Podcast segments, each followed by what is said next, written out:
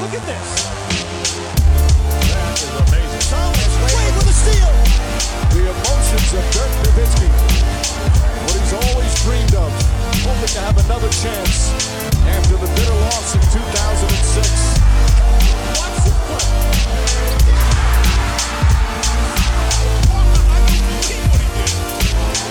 That is amazing. Hallo und willkommen zu Triple Threat. Wenn überhaupt schon irgendwer da ist. Das ist immer so das Problem, wenn man live auf Sendung geht hier äh, bei YouTube oder bei Twitch. Ich mache es trotzdem, weil wir das Ganze ja auch on Demand ausspielen. Also herzlich willkommen zu Triple Threat, eurer neuen wöchentlichen NBA-Show hier bei YouTube, nur noch bei YouTube. Ihr kennt vielleicht die Herrschaften neben mir in der Mitte, Jonathan Walker von, ich muss immer fragen, Walker oder Walker? Das sage ich immer falsch. nee, Walker ist eigentlich korrekt, aber ich bin es gewohnt, mein ganzes Leben schon die Hälfte Hey, Vogt, halt die Ecke. ne, ist genau das Gleiche. Also Jonathan Walker von, von Podcast Jeden Tag NBA und ganz äh, zu meiner Rechten hier, äh, Julius Justus Schubert, Just a Kid from Germany, den kennt er hier um die Ecke von YouTube, ist er zu Hause. Hi, Julius. Ja, mein Name, falls ihr noch nicht kennt, äh, André Vogt. Äh, ich mache Sachen wie Got Next, äh, ein Podcast. Äh, ich äh, mache äh, das hier mit den beiden Kollegen zusammen. Ich habe früher mal Five gemacht und mache vielleicht bald Got Next, das Magazin. Das habt ihr vielleicht auch schon gesehen. Aber darum soll es heute gar nicht gehen. Wir sind wieder da. Ihr kennt uns vielleicht von Five, die Show. Da gab es nur eine Season, auch nur sechs Folgen von. Aber das sind ja meistens die besten Sachen, die dann irgendwie wieder auferleben. Ja, wenn sie corporate irgendwie durchfallen und dann werden sie von drei so Verrückten wie uns aber weitergemacht, auch wenn niemand mehr jetzt hier sponsert und so. Deshalb auch der neue Name, deshalb das halbalte Layout. Ihr werdet auch merken, habt ihr eben auch schon gemerkt, so intromäßig ist jetzt nicht mehr so viel, ne? auch keine Stinger und so. Wir haben zwar Werbung, da kommen wir nachher noch zu, aber wir wollen uns heute mit euch so ein bisschen mit der NBA auseinandersetzen am Vorabend der neuen Saison. Morgen Nacht geht es ja los. Und heute auf dem Tableau, das seht ihr jetzt rechts nicht mehr, weil da kommt nachher der Chat, also wenn ihr was reinschreiben wollt, ja, macht das gerne, wir sehen das auch. Und ähm, ja, wollte ich heute mitnehmen. Zum einen so ein bisschen durch die News.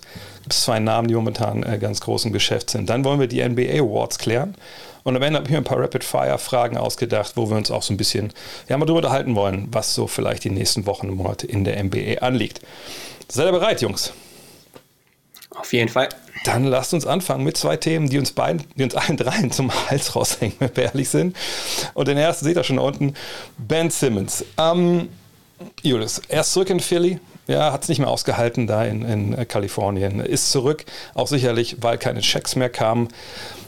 Denkt wohl, er könnte sich da jetzt in eine bessere Situation reinspielen, könnte sich anbieten, vielleicht auch für einen Trade, den er ja ganz gerne haben möchte. Ich denke auch, dass die Sixers selber nicht ganz böse drüber sind, dass er jetzt wieder dabei ist. Aber wie geht das jetzt aus? Was siehst du so in den nächsten Wochen, Monaten? Was sind die Szenarien, wie sich diese Problematik da um Ben Simmons in Philadelphia lösen lässt? Hm, Ich denke, es gibt zwei, zwei große Szenarien. Szenario Nummer eins, er spielt tollen Basketball ähm, in dieser Regular Season zum Anfang, legt die gewohnten Counting Stats auf, die er immer auflegt, viele Rebounds, viele Assists, äh, spielt sich mit seiner Defense wieder in die Defensive Player of the Year Diskussion, in der er ähm, letztes Jahr auch schon drin war und wird dadurch dann attraktiver für Teams, die jetzt anscheinend in dieser Offseason noch nicht besonders interessiert waren oder bereit waren, viel abzugeben und dann halt, wenn er in der Regular Season besser spielt, dann bereit sind, mehr abzugeben. Und äh, wenn das passiert und die Sixers finden dann vielleicht irgendwann einen Deal, der sie glücklich macht, dann kann ich mir schon vorstellen, dass Ben Simmons während dieser Regular Season dann getradet wird. Äh, das andere Szenario ist, er spielt meinetwegen genauso, wie ich es gerade beschrieben habe, aber es gibt weiterhin keine Interessenten, die bereit sind, das abzugeben, ähm, was halt Philadelphia haben möchte. Und Philly sagt, wir haben keinen Zeitdruck, äh, der Vertrag läuft nicht aus, wir traden dich nirgendwo hin. Das sind, denke ich, die beiden, die beiden möglichen Szenarien. Ich muss aber ehrlich sagen, das ist von, als, als Außenstehender nicht so rüberkommt und nicht so scheint, als ob das eine Situation ist, als ob das eine Beziehung ist, die man irgendwann wieder, wieder reparieren kann. Ich sehe ehrlich gesagt keine langfristige Zukunft. Ähm, und wenn es jetzt halt nicht in diesem, in, in dieser Saison passiert, dann in der nächsten Offseason, aber ich glaube nicht, dass Ben Simmons die nächsten Jahre noch in Philadelphia spielen wird. Jonathan, was muss denn passieren, damit Ben Simmons wieder attraktiv wird für andere Teams? Ich meine, klar, Recency Bias ist real. Ne? Und jetzt hat man ihn ja wirklich zuletzt in den Playoffs gesehen, bei dieser berühmten Szene, wo er den Layup da oder den Dank nicht äh, nimmt. Dann hat man die Aussagen von Doc Rivers noch im Ohr. Aber kann er das denn wegwischen, äh, wenn er jetzt in einem Team spielt, wo vielleicht der eine oder andere auch nicht unbedingt äh, so froh ist, dass er jetzt wieder zurückgekommen ist? Nee, also ich glaube, seinen Trade-Wert kann er gar nicht so aktiv wirklich beeinflussen. Also ich glaube, dafür sind andere GMs auch einfach zu smart. Also es ist, glaube ich, egal, wie er spielt, wenn er spielt. Ich würde jetzt auch, glaube ich, mal noch die Option hinzufügen, dass er entweder, wenn er jetzt tatsächlich spielt, ähm, er trainiert jetzt irgendwie schon wieder mit und die Teammates äh, arrangieren sich irgendwie damit und sagen, ja, wir sind halt Profis und so. Danny Green hat gesagt, ja, wenn er sich bei uns entschuldigt, dann ist es schon wieder okay. Weiß nicht, ob er das macht. Also ich bin mir immer noch nicht ganz sicher, ob er überhaupt spielt und wenn ja, oder halt jedes Spiel spielt oder halt wirklich ähm, nicht nach ein paar Spielen denkt, okay, ähm, das ist echt gerade ein bisschen zu awkward hier. Ähm, oder ob er dann überhaupt gut spielt. Also das kann ich mir fast nicht vorstellen. Mein Tipp war ja sowieso schon nach besagter Pressekonferenz und den Aussagen damals, dass das wahrscheinlich eher sein letztes Spiel war im Jersey der Sixers und was die letzten Wochen ablief, das hat mich auch eher darin bestärkt, dass es sein letztes Spiel war. Mich hat es jetzt eher gewundert, wie wahrscheinlich die meisten, dass er das auf einmal aufgetaucht ist Ende letzter Woche. Klar, es ist alles höchst spekulativ. Ich habe keine Ahnung. Ich denke, ähm, sein Trade-Wert ist eigentlich mehr oder weniger klar und dass eher die Situation anderer Franchises dann entscheidet, wann er getradet wird und, und wofür. Und das, was er da jetzt in Philly macht oder nicht macht und wie das läuft, das ist, glaube ich, alles ziemlich sekundär. Ich glaube auch. Also ich, ich sehe wirklich auch nur eine Chance für einen Trade, weil der Trade hätte jetzt durchgezogen werden können. Wir hatten den ganzen Sommer Zeit, ne, alle GMs, da gab es ja auch, auch genug Gespräche und dass man da jetzt nichts gefunden hat, man kam einfach nicht zusammen. Ja? Die Sixers wollten zu viel und die anderen wollten nicht genug abgeben. Von daher, irgendwas muss in der Situation ändern. Und wir wissen alle, was Ben Simmons kann. Und für meine Begriffe, das Einzige, was sich ändern kann, wirklich, ist, dass irgendwo anders was passiert. Also irgendein Unglück in dem Sinne, dass ein Team denkt, okay, wir müssen hier was Neues probieren, der ist lang unter Vertrag, wir machen das schon, das passt bei uns, wir kriegen den hin. Und oft denken ja Coaches und GMs auch so. Aber ich bin auch ehrlich, mir fällt da derzeit einfach niemand ein. Und ich glaube, da müssen wir wirklich warten bis Mitte Dezember, bis dann auch die Free Agents des Sommers auf den Markt kommen. Bis dahin denke ich, da wird da wahrscheinlich nichts passieren. Kommen wir zum anderen Namen. Und jetzt werden äh, viele, die sich um die NBA kümmern, schon wissen, um wen es geht. Natürlich geht es um Kyrie Irving. Ähm, der ist nicht zurück bei den Brooklyn Nets, äh, Jonathan, der ist weg. Ja, hat er selber nicht entschieden. Na, er hat sich entschieden, sich nicht impfen zu lassen bisher, aber ne, aufgrund dieser Gesetzesproblematik in New York City, wo die Heimteams ungeimpft nicht spielen dürfen, haben sich jetzt die Nets entschieden, gut, also das macht ja keinen Sinn, wenn du herkommst, spielst nur Auswärtsspiele, wie, wie sollen wir das denn aufstellen, die Mannschaften immer auswärts heim, das ist ein riesiger Headache auch, wenn du jetzt herkommst und du musst getestet werden etc. pp. Ähm, aber wie geht da jetzt was ist der wahrscheinlichste Ausgang? Ich meine, es gibt ja verschiedene Szenarien. Entweder lässt sich impfen, dann ist alles in Butter. Ähm, das Gesetz fällt in New York, was ich nicht glaube, jetzt Richtung Herbst. Äh, oder die Pandemie ist vorbei. Aber was ist für dich wirklich am, ähm, oder wird getradet natürlich, aber was ist für dich am wahrscheinlichsten, wie sich das jetzt auflöst in den nächsten Wochen oder Monaten erst? Also Trade würde ich fast ausschließen bei ihm in der Situation. Er hat ja auch schon mal angedroht, sehr, wenn ich getradet werde, dann gehe ich einfach in Rente, ich spiele nicht für das andere Team.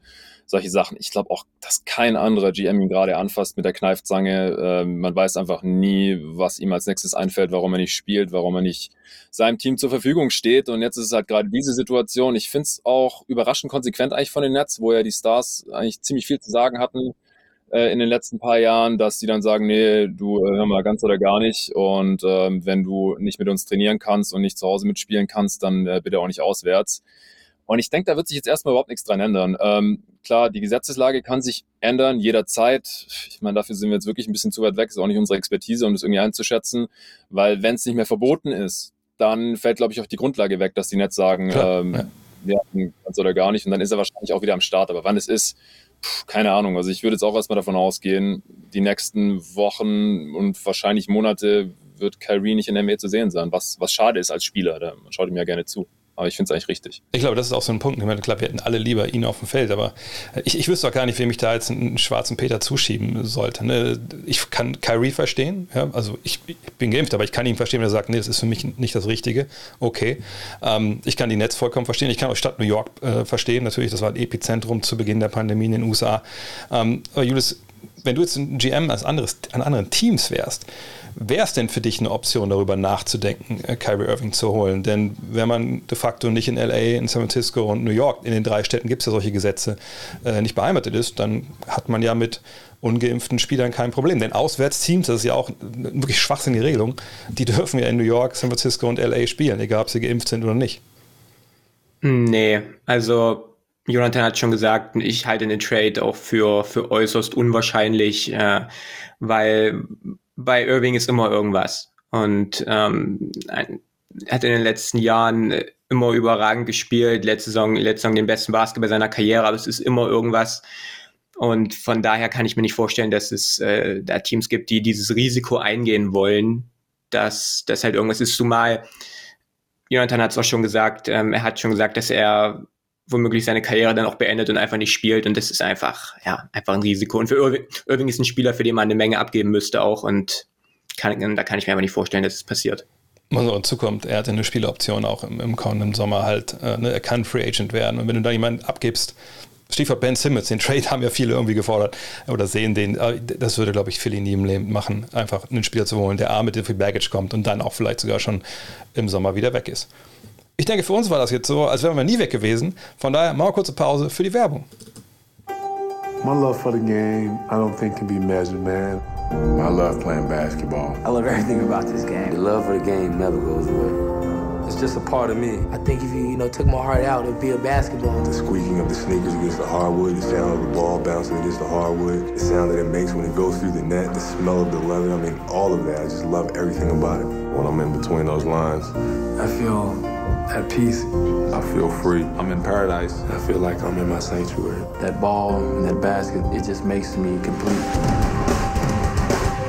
Physically, it's a battle all night. You know, you got to be ready to grind. Can't talk a good game in this league. This is the NBA. It's the best players in the world. Kobe Bryant, you have to respect greatness. Crossover and the try. LeBron, he's a match of the night, man. LeBron to the rim. Yes. You gain respect by not backing down. No ain't way. It's scorching out here. Kevin Garnett, his passion for the game, you can see it in his eyes. Garnett takes it high and comes down hard.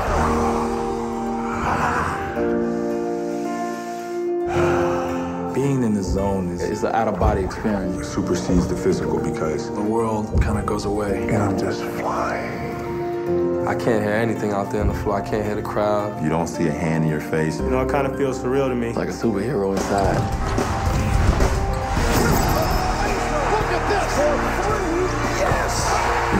Season. It's a new mind state. For the opportunity to go out there and showcase your talent to the world. I want to be one of the greatest players to ever play this game. I have to win. Don't want to lose. It's about proving doubters wrong. Take advantage every minute you're on the floor. And getting to the finals and having a chance to win. Creating a legacy. That, that's what drives me beyond belief. I'm just chasing another ring, man. That's what it feels like to be in the NBA.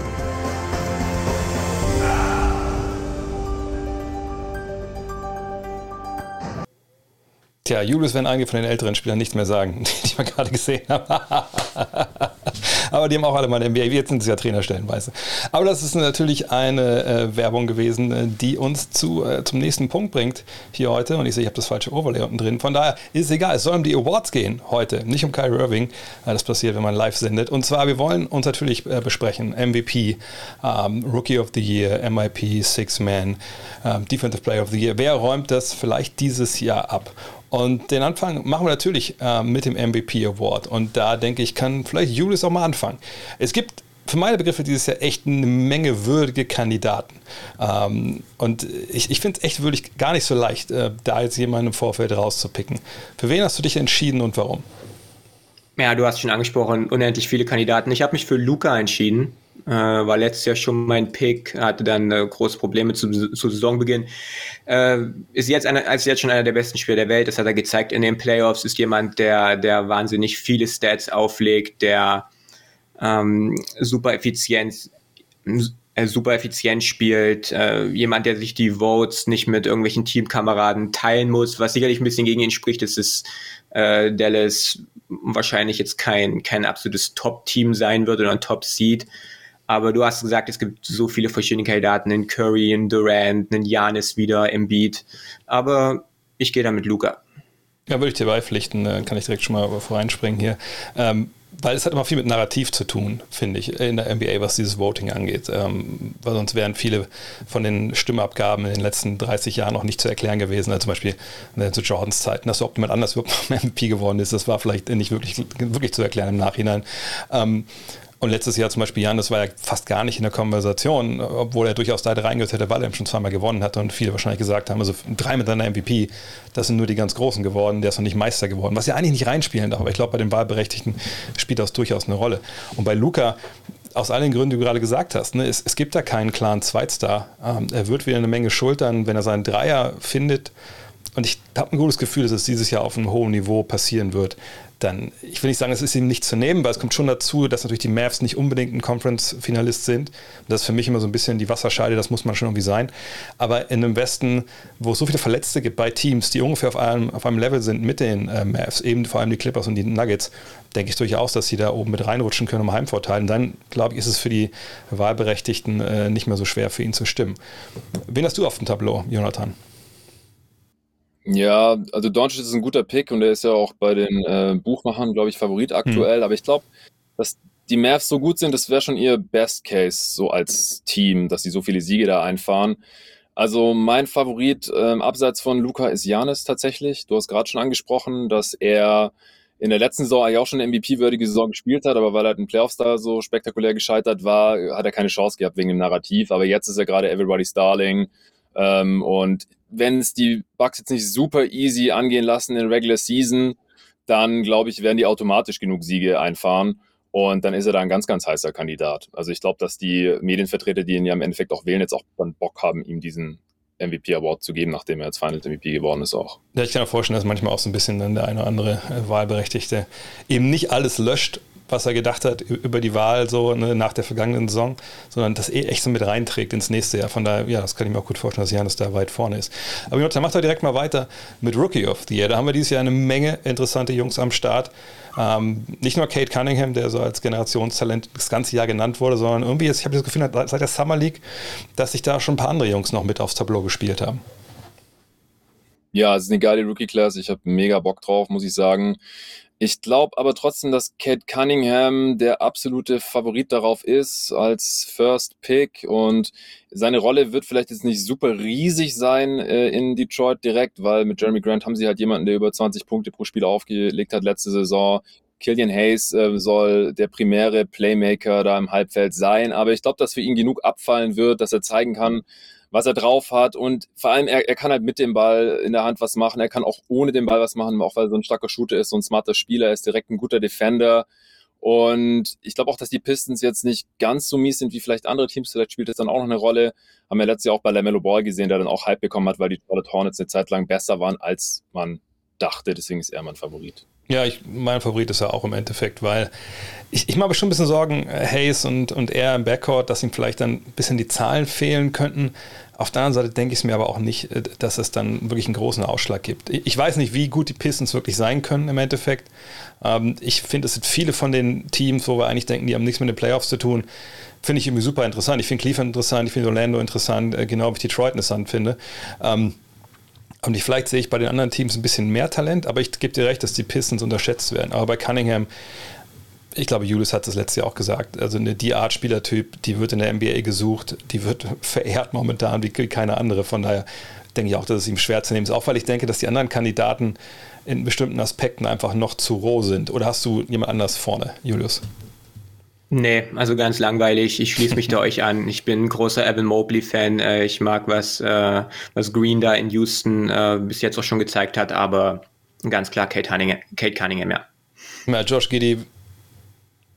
Wer? Jane Green, ja, natürlich. Ähm, ich meine, Josh Giddy werden wir uns eigentlich heimlich auf dem Klo angucken im League Pass, keine Frage. Aber ich glaube auch nicht, dass das dann reicht. Weil das ist ein Team, Oklahoma City, wo ich nicht denke, dass sie überraschen werden, so ein bisschen bilanztechnisch. Aber den kann man natürlich gut zuschauen. Defensive Player of the Year mache ich mal den Anfang. Ähm, ich denke, da ist es echt so, dass wir Jahr für Jahr die gleichen Kandidaten haben. So, und das ist vielleicht auch ein bisschen langweilig, aber ist es nun mal. Ähm, und ehrlich gesagt, ich halte es so ein bisschen wie vor ein paar Jahren beim Six Man Award, da habe ich gesagt, ist mir eigentlich egal, wer von der Bank kommt und 17, 18, 19 Punkte macht. Mein Six Man ist immer André Godala. Und so halte ich es jetzt auch äh, mit dem Defensive Player of the Year Award. Solange Rudy Gobert lebt und Basketball spielt, ist er für mich Defensive Player of the Year. Ich weiß, Janis macht das überragend, Draymond Green macht es überragend, aber die haben auch noch überragende Verteidiger an ihren Seiten. So, und das sehe ich bei, äh, bei Gobert eben nicht. Und, und für mich ist eine klare Aufgabe von einem Defensive Player of the Year, eben nicht nur seinen eigenen Mann ne, an die Kette zu legen und zu sagen, so du machst halt relativ wenig, sondern er muss halt die ganze Verteidigung verankern. Und dass der Mann über Jahre, sie hatten mal einen Ausreißer nach unten drin, aber über Jahre in, in Utah mit einer Truppe, die eben nicht so geile Verteidiger hat auf vielen Schlüsselpositionen, das haben wir gegen die Clippers auch in den Playoffs gesehen, dass er die immer da oben mit reinzieht auf elitäres Niveau, das zeigt einfach, wie krass er ist. Und Miles Turner, Capella, wie gesagt, das sind alles gute Jungs, Aber ich bin da ganz klar für Rudy Gobert. Jonathan, wen hast du an, an, als Defensive Player of the Year? Ja, Gobert ist so ein bisschen bei Fort. Ich kann mir vorstellen, dass ihm halt ähm, das Ausscheiden, was ja ziemlich enttäuschend war gegen die Clippers, ein bisschen wehtun könnte, dass mhm. ihm das äh, stimmen sollte. Es überhaupt nicht. Regular Season Defense ja. ist alles top. Da ist er wirklich der größte Impact Defender der Liga. Aber dahinter sehe ich ein paar Kandidaten, die ihm das vielleicht streitig machen könnten, äh, weil, weil sie mehr Hype bekommen. Also Janis ist da auch wie beim MVP natürlich wieder mhm. einer, der war auch schon mal Defensive Player of the Year wenn die Lakers irgendwie eine gute Defense bekommen könnten, Julius haben uns da, wir haben uns da neulich äh, ein bisschen drüber unterhalten bei mir im Pod, dann ist AD vielleicht nochmal ein Kandidat, auch wenn er fit bleiben kann. Aber mein Dark Horse-Kandidat wäre Draymond, wär Draymond Green tatsächlich, weil ja. er wurde letztes Jahr schon Dritter. Und ich sehe jetzt eigentlich nicht, wie die Warriors Defense auf einmal schlechter wird. Sie könnten eine gute Story auch sein. Jetzt ähm, Team ist ein bisschen stärker als in der letzten Saison, sodass äh, wieder ein bisschen mehr in Fokus kommt. Und wenn sie dann auch eine Top-3-Defense haben oder so, dann könnte es auch mal wieder Draymond werden. Ja, vergangenes Jahr waren sie, glaube ich, sogar Fünfter, wenn ich mich richtig erinnere, ne? auf deinem Defensive Rating. Mhm. Ja. Wer ist dein Kandidat, Julius? Ja, auch Rudy Gobert hat eine historisch äh, gute defensive Regular Season gespielt. Letztes Jahr war da äh, der mit Abstand beste Verteidiger, weil auch im Beat dann viel gefehlt hat, weil AD lange verletzt war, Draymond halt äh, bei den bei den Warriors da nicht mehr mit den von den Defendern umgeben war, wie das früher mal der Fall war. Ich würde nicht sagen, dass, dass Rudy Gobert der beste Verteidiger der NBA ist. Ich denke, das äh, kann man mittlerweile relativ gut auch äh, so sagen, wenn man sich anguckt, was da Jahr für Jahr in Utah in den Playoffs passiert. Aber in der Regular Season kann ihm eigentlich niemand in irgendeiner Art und Weise das Wasser reichen. Also von daher gehe ich hier auch mit, mit Rudy Gobert. Außerdem, glaube ich, muss man nochmal ganz klar sagen, ähm, er ist ja in der Lage, in der regulären Saison das, glaube ich, auch, auch so zu spielen, weil es eben die Zeit fehlt, ne, beim Gegner sich einfach so mhm. darauf vorzubereiten, wo die Sollbruchstellen der Defense sind. Und in den Playoffs haben wir es gesehen bei den Clippers. Ähm, die haben da die klar identifiziert. Und das war halt nicht Gobert. Man hat Gobert in Situationen gebracht, wo er dann nicht viel ausrichten konnte. Naja, und wenn Trey Mann 10 von 12 Dreiern trifft, dann wird es wahrscheinlich auch für, für, jeden schwer. Aber wir haben natürlich auch noch den Six-Man und den MIP. Julius, mach doch mal Six-Man. Ähm, da gibt es gefühlt auch immer die gleichen Kandidaten, Jahr für Jahr. Für wen entscheidest du dich diese Saison? Könnte ein bisschen überraschend sein, aber ich gehe hier mit Dennis Schröder. Also ähm, ist jemand, der, der von der Bank kommen wird in Boston, allerdings jetzt nicht irgendwie einen, einen Point Guard vor sich hat, wie ein Steph, einen Trey oder ein Lillard, äh, wo feststeht, dass er dann in der Crunch Time nicht auf dem Parkett stehen kann, weil Smart auch bequem dann, dann hochrücken kann. Ähm, ist jemand, der, der ein Bounceback hier haben muss, irgendwie schon. Es ist ein Vertragsjahr für ihn, der irgendwie die ganze NBA-Welt guckt auf das, was er macht und äh, ich bin da äh, relativ optimistisch, dass er in Boston eine Menge Stats auflegen kann, auch die Freiheiten dann hat von der Bank und äh, deswegen gehe ich hier mit Dennis, ja. Jonathan, wen hast du da als sechsten Mann? Ja, das ist auf jeden Fall kein schlechter Pick. Also da spielt die sogenannte Vote Fatigue nicht so eine große Rolle traditionell. Also es könnte auch wieder Clarkson werden, wenn er eine ähnliche Saison spielt. Meiner Meinung nach hat letzte Saison Ingels werden sollen. Hat Julius auch ein gutes Video dazu gemacht mhm. dann damals. Vielleicht bekommt der dann den Award und dieses Jahr bereicht dann äh, Clarkson ihm den. Also ja, finde ich, finde ich ein bisschen schwierig. Ich habe jetzt auch keinen anderen Kandidat hier auf dem Zettel, ehrlich gesagt, abgesehen von denen. Ja, deshalb sind auch wirklich die einzigen. Aber ich würde mich dieses Jahr einfach, auch ich gebe dir recht, es gibt da keine Voter Fatigue, weil so wichtig ist der Award nicht. Ich glaube, viele von denen, die da äh, wählen, die, die, machen sich Gedanken MVP und danach ist so ein bisschen, ah, mal gucken. Ne? Aber ich, ich bin bei Joe Ingles, weil ich war dabei auch vergangenes Jahr bei euch das war im Endeffekt einfach, ähm, es war einer, der einfach besser war als Clarkson. Clarkson ist der bessere Angreifer, gar keine Frage, ne? aber mhm. was Ingels so für seine Mannschaft dort auch vorne macht, das ist einfach überragend. Und das ist einfach auch ein Typ, ich, weißt du, so stelle ich mir einen sechsten Mann vor. Also, weißt du, diese Ballereien von draußen, ja, alles klar, alles gut, ne, Scoring.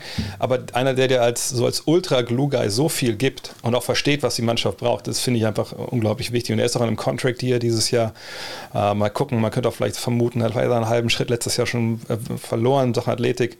Aber ob er nun langsam ist oder noch ein bisschen langsamer, ist er wahrscheinlich dann auch egal. Er macht das ja mit anderen Sachen wieder wett. Von daher bin ich da bei Ingels. Jonathan, da fehlt noch der MIP. Und da, glaube ich, gibt es echt dieses Jahr einige Kandidaten, die man da nennen kann. Ja, Most Improved finde ich ein bisschen schwierig immer vor der Saison vorherzusagen, weil das ist ja oft so ein bisschen der Überraschungs-Award. Ja. Also welcher Spieler, entweder die letzten Jahre war es immer so, welcher Spieler ist, ähm, hat einen großen Schritt gemacht und ist so überraschend irgendwie auf All-Star-Niveau gekommen oder so. Ähm, mit Janis, Oladipo vor ein paar Jahren, äh, Randall und davor Brandon Ingram, solche Spieler halt.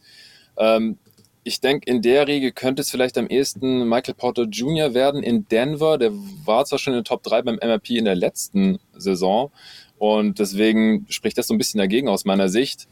Ähm, Wenn es dann aber eher ein Spieler wird, der vom ja, Bankspieler zum Starter wird oder so, haben früher solche Spieler manchmal den Award bekommen, CJ McCollum damals zum Beispiel, ähm, dann könnte ich mir auch einen Jordan Poole vorstellen in, in Golden State, der da Clay Thompson vielleicht noch ein bisschen vertritt und dann äh, weiterhin gute Zahlen auflegt. Der gilt da gerade so ein bisschen als Favorit. Aber wahrscheinlich, so mal ehrlich, wird es irgendjemand, den wir jetzt gerade gar nicht auf dem Zettel haben.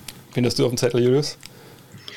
Äh, ich habe OG Ananobi auf dem Zettel, der einer der in meinen unterbewertetsten Spieler der NBA ist, den irgendwie niemand so ein bisschen auf dem Schirm hat, einer der besten, vielleicht sogar der beste äh, Perimeter-On-Ball-Verteidiger der Liga, jemand, der sich zu einem Scharfschütz entwickelt hat und der auch äh, vor allem dann zum Ende der letzten Saison immer mehr auch als On-Ball-Shot-Creator, als Pull-Up-Werfer und Playmaker eingesetzt wurde. Wir sehen das hier schon in den Szenen äh, jetzt aus der Preseason.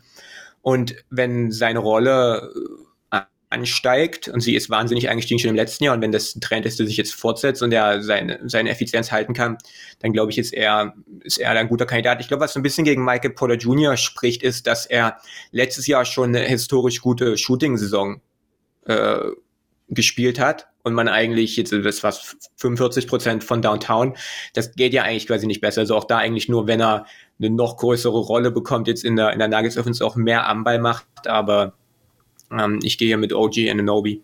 Ich finde, bei Porter muss man was. Ich glaube, das ist einfach nur die ganze Saison ähm, die Rolle haben, die er nach Murrays Verletzung hatte. Das war halt nur ein kleinerer Teil Mhm. der Saison. Jahr. Und wenn er dann über die ganze Saison über 20 Punkte im Schnitt hat oder so, dann kann ich mir halt vorstellen, dass er da die Votes Ja. bekommt. Ich finde, das ist eh die große Frage bei, bei ihm dieses Jahr. Ähm, ne, also wie, wie wird die Rolle sich da jetzt gestalten? Ne? Ähm, generell, wie, wie ziehen die Nuggets das denn auf? So viel vergangenes Jahr, als Murray raus war oder anders? Ähm, da muss man mal abschauen, abwarten. Aber äh, bei Porter, ich, ich sehe ihn auch als guten Kandidaten, aber ich, ich kann mir gar nicht vorstellen, dass er, und da gucken ja viele drauf, dass die Zahlen halt so viel steigen. Ne, im- Vergleich zum vergangenen Jahr. Ähm, du hast ja schon die, die Dreierquote angesprochen, Julius. Von daher habe ich ähm, eigentlich Jordan Poole auf dem Zettel, weil ich denke, ne, bis Clay Thompson zurückkommt, das wird noch eine Weile dauern. Ne, der wird eine Menge, Menge Chancen bekommen, ähm, um dann halt äh, werfen zu können. Das wird einer sein, den keiner auf dem Zettel hat. Und was waren es vergangenes Jahr? Hat er zwölf Punkte gemacht oder sowas? Äh, das wird kaum einer wissen, der sich die mit, mit Golden State eingehend beschäftigt hat. Von daher ähm, bin ich mir sicher, wo wir gar nicht die Bilder sehen von, von Jordan Poole, sehe ich gerade. Das natürlich oder ist schade. Anthony Davis. Ist Anthony Davis der Most Improved? äh, w- w- sag mal so, wenn, wenn Jordan Poole so spät wie Anthony Davis, dann, dann vielleicht schon. Nee, aber ich habe Jordan Ja, ja. Poole auf dem Zettel, ähm, weil ich einfach denke, dass, äh, wie gesagt, das ist so ein bisschen ein Unbekannter für viele, die auch, weil es voten ja nicht nur Zach Lowe und was ich und Bill Simmons, sondern auch ne, viele Leute, die vielleicht sich dann, ähm, ich will nicht sagen, nur peripher mit der NBA beschäftigen, sonst würden sie nicht dann mitvoten, aber vielleicht nicht, nicht ganz so tief äh, da reinschauen. Dann haben wir ja alle Awards. Dann würde ich sagen, haben wir uns noch mal ein bisschen Werbung verdient. Und glaube ich, die Werbung haben viele schon gesehen, aber ich glaube, die kann man zu Saisonbeginn gerade ein paar Mal gucken.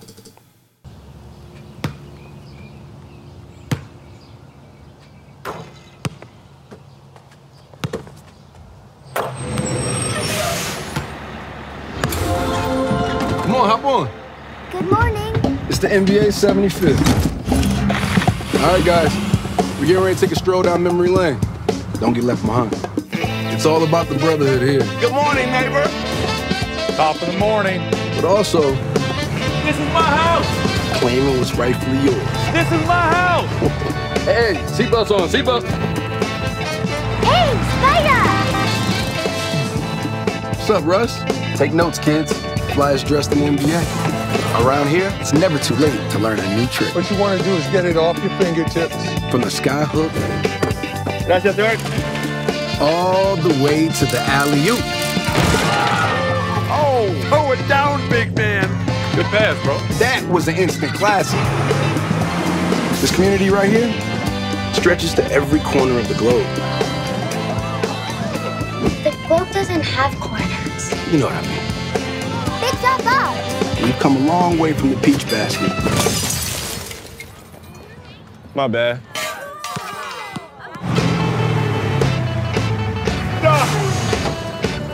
Not again. Where you think you're going? Gary, You can't get by me. they call him the glove. This is what he does. Even nicknames take on a life of their own. No, no, no. Somebody call the doctor? Is that who I think it is? This league is full of game changers. When it comes to legends, the NBA's got more than its fair share. And I ain't finished yet. That's what I like to hear. Some things are bigger than basketball.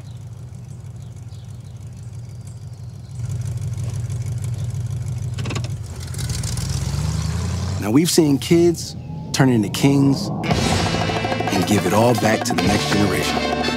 There's a piece of this game for everyone. It doesn't matter who you are, how old you are, or.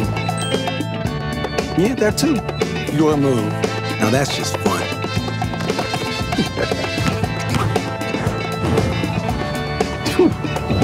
nice ride, Zeke. Hello. Fit is clean.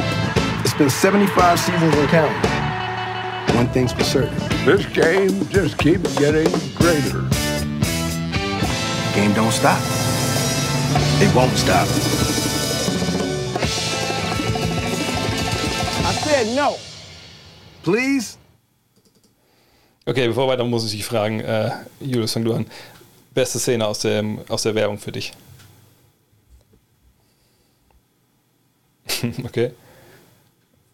Ja, ja. Bei dir, Jonathan? Ja, Devin Booker in seinem Hm. Lowrider, wie er hier den hier macht. Schon geil, ja. Das ist auch wirklich auf jeden Fall die, die am, am meisten ins Herz geht, sag ich mal. Aber für mich die beste ist, wie Jerry West ausgerechnet gegen Little Penny Schach spielt. Das finde ich halt so, das sind wirklich so diese beiden Pole, die wir haben in den 75 Jahren NBA. Aber einfach ein starkes Ding. Und Natürlich gibt es diese Werbung, weil wir vor der 75. Saison stehen, die morgen beginnt. Und wir haben uns ein paar Sachen überlegt. Ich habe ein paar Sachen überlegt, ein paar Thesen hier, die wir jetzt besprechen wollen. Ähm, und ich werfe die mal einem von uns hin und der soll dann seine Meinung dazu abgeben. Und die anderen können darauf in feinster Instagram-Manier, wo wir ja bei YouTube sind, äh, reagieren äh, und ihm danach sagen: Nee, das ist eine gute Idee, das war nicht so cool oder nee, das, da gebe ich dir recht. Julius kann anfangen, weil es geht um seine Lakers. Sind die Lakers eine komplett neue Mannschaft? Ja nach 20 Spielen bei über oder unter 500. Also haben sie mindestens die Hälfte ihrer Saisonspiele nach 20 Spielen gewonnen. Ich muss sagen, ich war ehrlich gesagt überrascht, wie, wie einfach der Spielplan der Lakers in diesen ersten 20 äh, Spielen ist. Also man spielt zweimal gegen, gegen Houston, man spielt zweimal gegen Oklahoma City, äh, man hat zweimal San Antonio dabei, Detroit, Cleveland, äh, Charlotte und Minnesota. Also die einzigen Schwergewichte, die, gegen die man spielt, sind äh, Phoenix und, und Milwaukee. Von daher, ich glaube nicht, dass die Lakers besonders gut spielen werden in den ersten 20 Spielen. Sehr, sehr, sehr neues Team, neues offensives System, was man installiert gerade. Und man kann sich nicht wie in den letzten Jahren als die, ähm, auf die Defense da so äh, verlassen als Anker. Zumindest äh, gehe ich davon aus.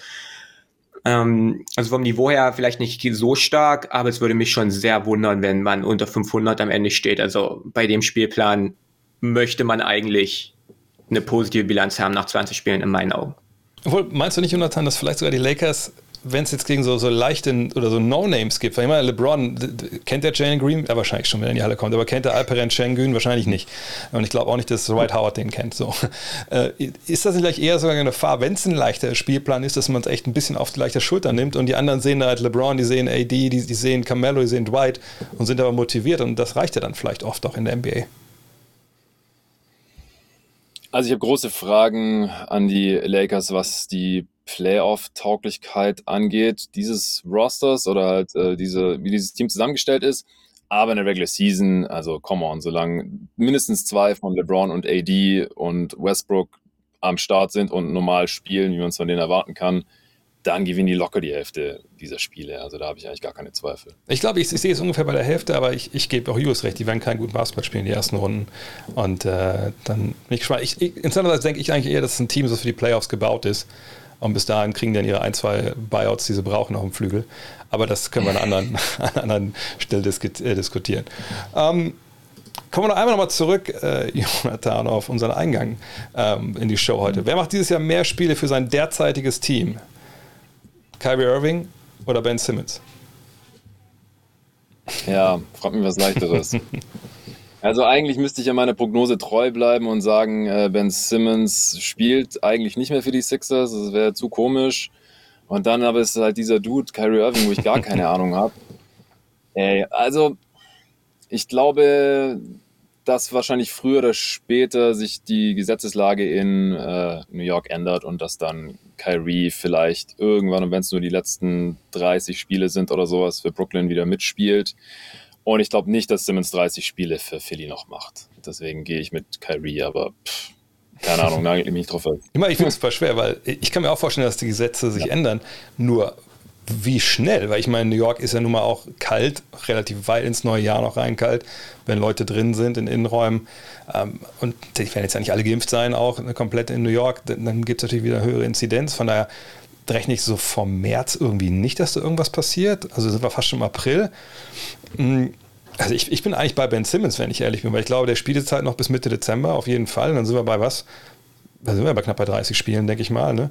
Ähm, und dann würde ich sagen, äh, weil ich einfach auch nicht, ich kann mir nicht vorstellen, dass das, also bei Carrie wir wissen alle nicht, was der morgen macht, so, aber ich kann mir nicht vorstellen, dass er sich impft, so. Und dann bleibt er nur ein Trade und von daher bin ich dabei bei Ben Simmons, Julius. Ja, ich auch. Bin auch bei Ben Simmons, weil er halt jetzt auch dann, bei ihm steht zumindest schon mal fest, dass er nächste Woche, also gut, die steht vielleicht noch nicht ganz fest, aber er trainiert, also Simmons trainiert momentan mit seinem Team und das ist ja schon mal was, was bei Irving nicht so ist. Also gehe ich hier auch mit Simmons. Dann ist die nächste Frage für mich, welches Team wird unerwartet unterperformen? Ähm, und das finde ich immer so schwierig zu beantworten, weil ich immer nicht weiß, was erwarten denn die Leute? So, ich weiß nur, was ich selber erwarte von den Teams. Und, äh, aber ich, ich glaube schon, dass viele erwarten, dass die Lakers so, so durchmarschieren irgendwie, äh, weil sie eben die großen Namen sehen. Und da denke ich so, nee, also das wird es halt nicht sein. Es sind für mich trotzdem, Spoiler Alert, ein Favorit natürlich auf den Titel mit, keine Frage. Ähm, aber das wird erstmal eingrooven müssen. Das wird kein äh, Cakewalk. wir werden nicht 30 Siege in Folge sehen, nur 20 Siege in Folge. Von daher glaube ich, die Lakers werden da unterperformen. Da bin ich mir eigentlich relativ sicher, was so die Erwartungen im Allgemeinen angeht. Könnte gerne darauf reagieren. Julius, äh, Jonathan, whoever.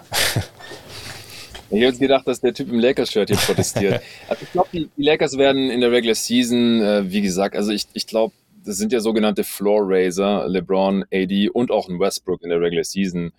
Ich glaube, die werden schon um ihre 50 Siege oder so holen. Das würde ich jetzt gar nicht mal bezweifeln. Es sei denn, ja, ist natürlich auch ein Fragezeichen. Äh, bei AD immer, bei LeBron mittlerweile vielleicht leider auch. Auch Westbrook war immer wieder angeschlagen die letzten Jahre und dann, dann kann man vielleicht auch zehn Spiele mehr verlieren, als man eigentlich gerne würde. Aber Verletzungen außen vor einigermaßen glaube ich jetzt nicht, dass die in der Regular Season großartig enttäuschen werden. Wie gesagt, Playoffs sind eine andere Frage, aber vielleicht sieht das Team bis dahin auch schon wieder ganz anders aus. Aber da, da habe ich, ja, wie gesagt, Julius und ich haben es ausführlich besprochen.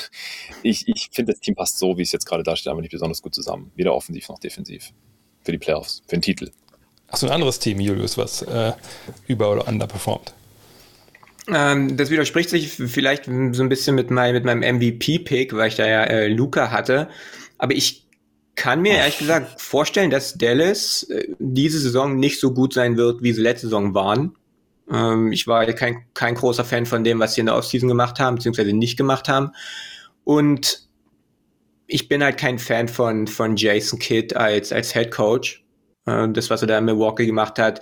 Äh, wenn man jetzt uns schon angucken, dass, dass Dallas da die, die, die, die wenigsten Dreier genommen hat überhaupt in der Preseason, was natürlich jetzt nicht super viel Außerkraft hat, aber was ja auch was ist, was sich mit seinen Aussagen deckt, weniger Dreier werfen.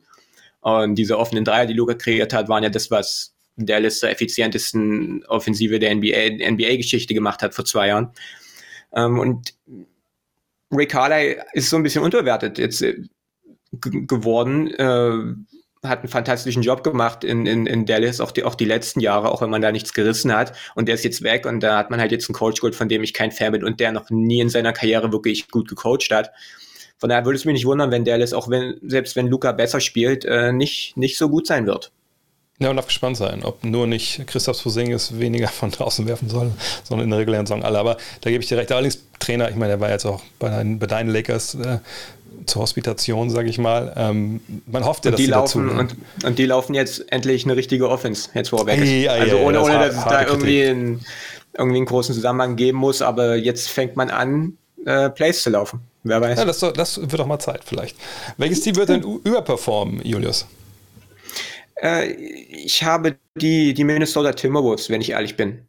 Die ein Team sind, äh, das eine Entwicklung gemacht hat, was eigentlich crazy äh, klingt, weil es Minnesota ist.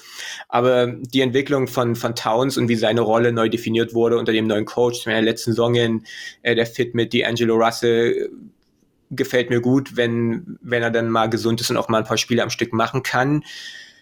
Anthony Edwards äh, sieht fantastisch aus, auch defensiv äh, mittlerweile hat er auch einen großen Sprung gemacht und dann hat man jetzt halt auch ein neues äh, defensives System installiert äh, oder ist dabei, das zu installieren, hat es jetzt schon in der Preseason gezeigt, habe ja schon Breakdown zugemacht und das sind alles so Gründe, warum ich glaube, dass, dass Minnesota offensiv besser sein wird und, und defensiv auch besser und das bedeutet dann für mich, dass man äh, in meinen Augen durchaus äh, die Erwartungen outperformen kann. Wie natürlich, ob, ob das nun im Endeffekt heißt, dass man um die Playoffs mitspielt oder einfach nicht mehr Top 3 äh, schlechteste Defense, schlechteste Offense ist, ist dann die andere Frage. Aber ich glaube, die werden einen großen Sprung machen dieses Jahr. Wen siehst du da, Jonathan? Also die Wolves haben auf jeden Fall Potenzial, aber mit der Defense bin ich mal ein bisschen skeptisch. Offense eher weniger ein Problem, denke ich. Ja, wenn man sich so die, zum Beispiel die, die ähm, Batting Lines anschaut, ist immer ein ganz guter Gradmesser so für die Erwartung. Also ansonsten ist immer so die Frage, so, was ist Enttäuschung, äh, was ist positive Überraschung. Ich bin da, ähm, bei, bei Utah habe ich mich gewundert, weil die letztes Jahr so stark gespielt haben und dann auch noch weniger Siege geholt haben, als sie eigentlich laut ihrer Leistung am offensiven und defensiven Ende laut Netrating hätten holen müssen. Da wären sie eigentlich im mittleren 60er-Bereich gelandet bei einer normalen Saison. Ich weiß jetzt nicht, ob sie da wieder landen können, aber warum sie jetzt auf einmal nur noch so ungefähr 50 Siege holen sollen, das sind ja selbst teilweise die eigenen Beatwriter, so was ich da so mitbekommen habe. Das finde ich schon seltsam, weil sie sind eigentlich genau dasselbe Team. Wir haben vorhin über Rudy Gobert's Defense gesprochen, wir haben über Ingles und Clarkson gesprochen und dann gibt es da noch diesen Donovan Mitchell, der wahrscheinlich auch eher besser wird als schlechter. Sie haben so viel Shooting im Kader. Äh, jetzt haben sie mal noch ein paar größere Wings reingeholt mit Pascal und Rudy Gay. Also ich glaube, in der Regular Season werden die wieder einiges und zerstören. Selbst ernannten Defensive Player of the Year, Hassan Whiteside. Ach so, ja gut. Ja, ah, ja. ja. Okay. Ja, der spielt ja nur für sein 2K-Rating, von daher. ja, also ich glaube, als Backup von Gobert ist es auch okay und, und wenn, wenn nicht, dann hat man da noch andere Optionen.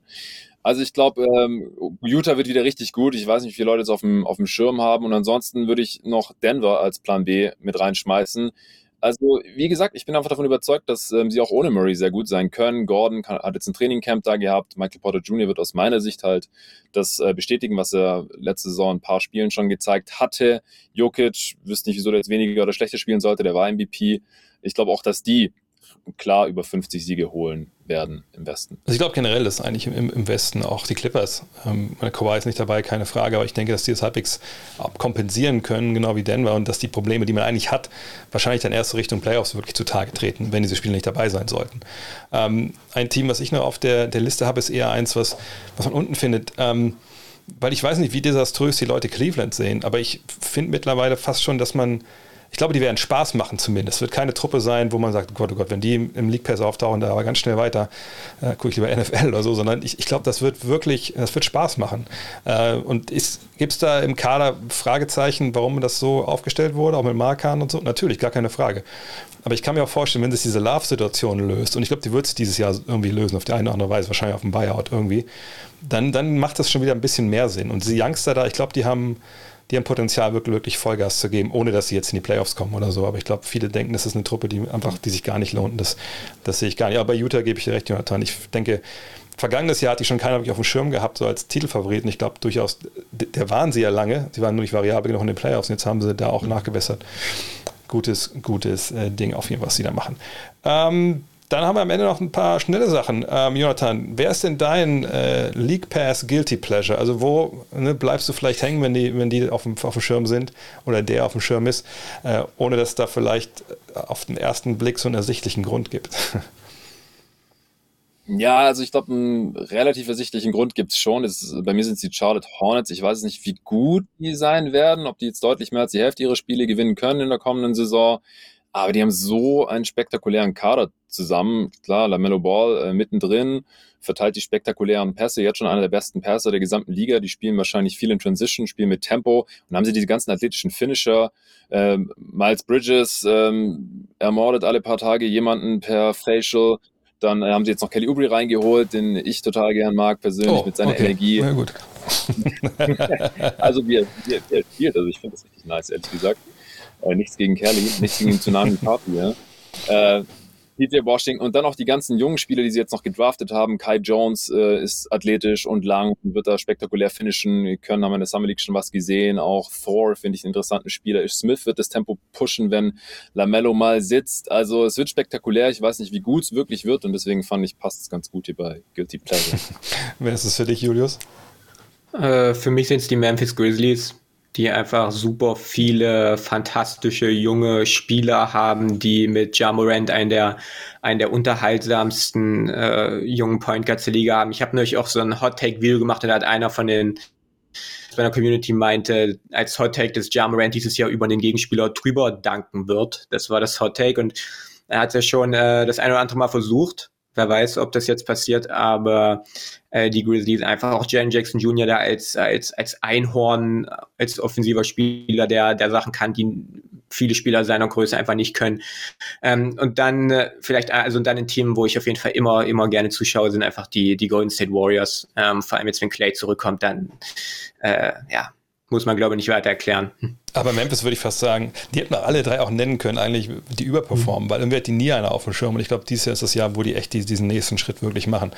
Äh, ich, ich bin ähm, äh, hingezogen, aber das ist jetzt einfach auch keine Überraschung, was glaube ich, wenn man mit dir schon mal gesehen hat, eben echt zu Josh Gedi und äh, Alexei Pokoschewski. Die, die werden dieses Jahr nicht viele Spiele gewinnen aber einfach, ich glaube, man muss da einfach hingucken, auf die eine oder andere Weise. Ne?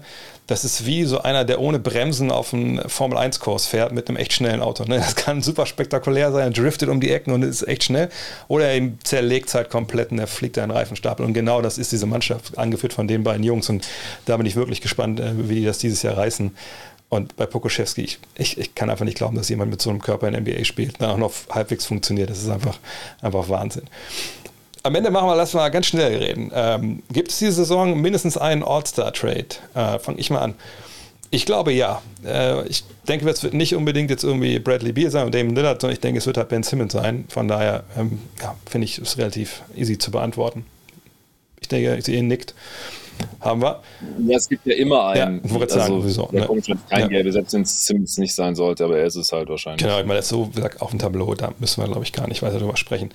Und dann jetzt natürlich zum Abschluss die Königsdisziplin für Leute wie uns, die äh, gescheiter herreden über Sport. Man muss am Ende immer sagen, wer gewinnt eigentlich? Äh, und in unserem Fall habe ich es erweitert und zwar, wer spielt in den NBA Conference Finals 2022 und wer gewinnt? Julius, fang du mal an.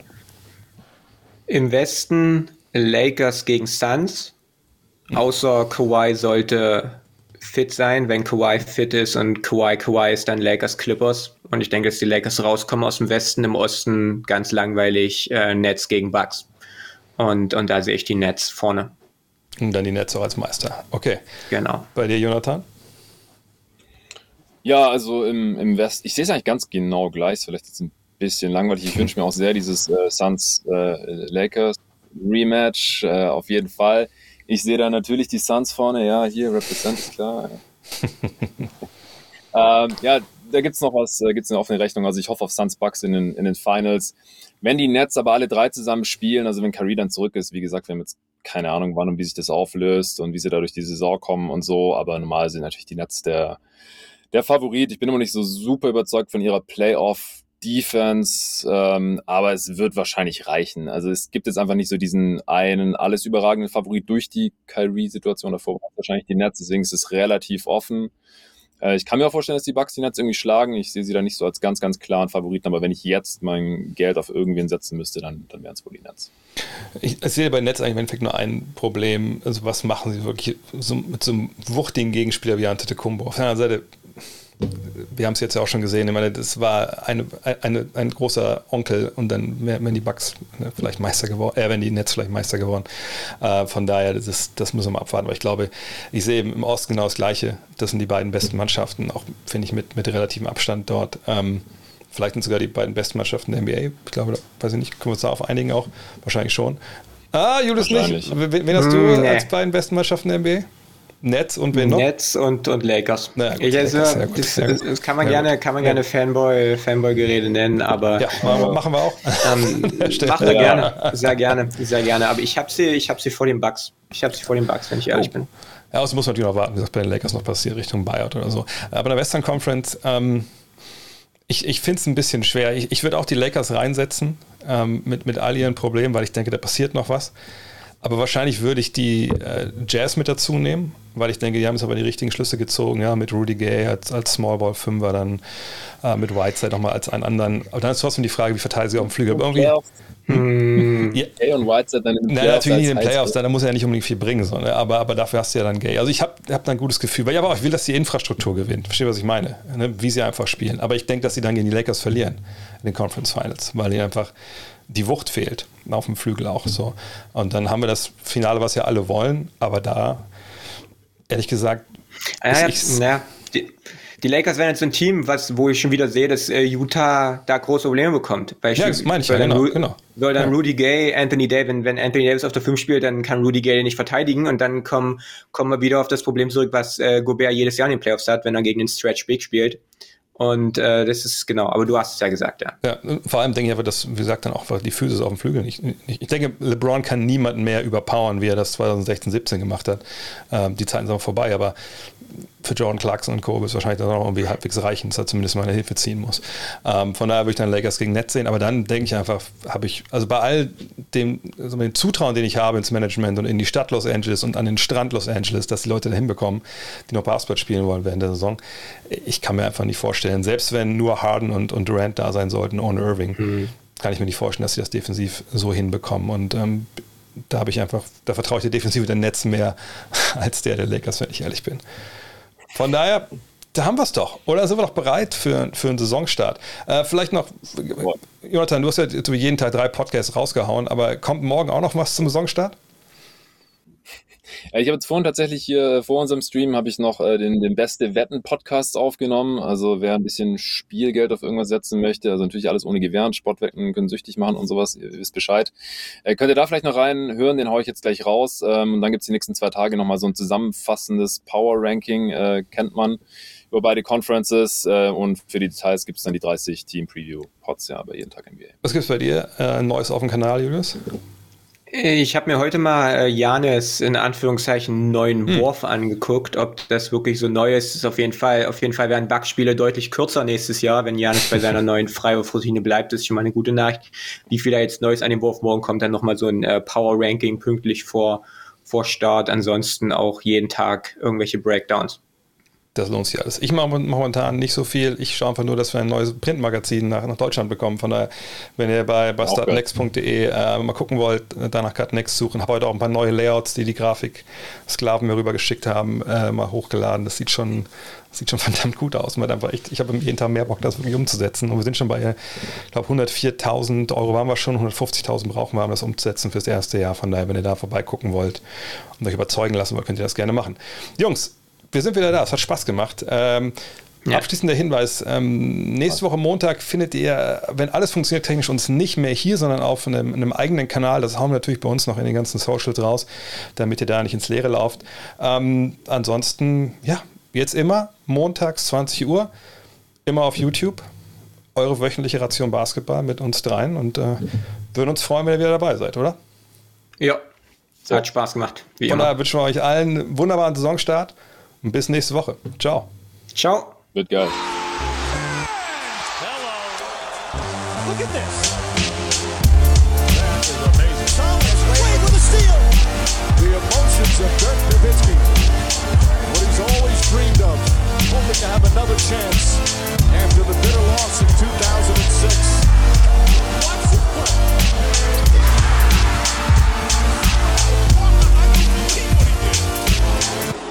is amazing.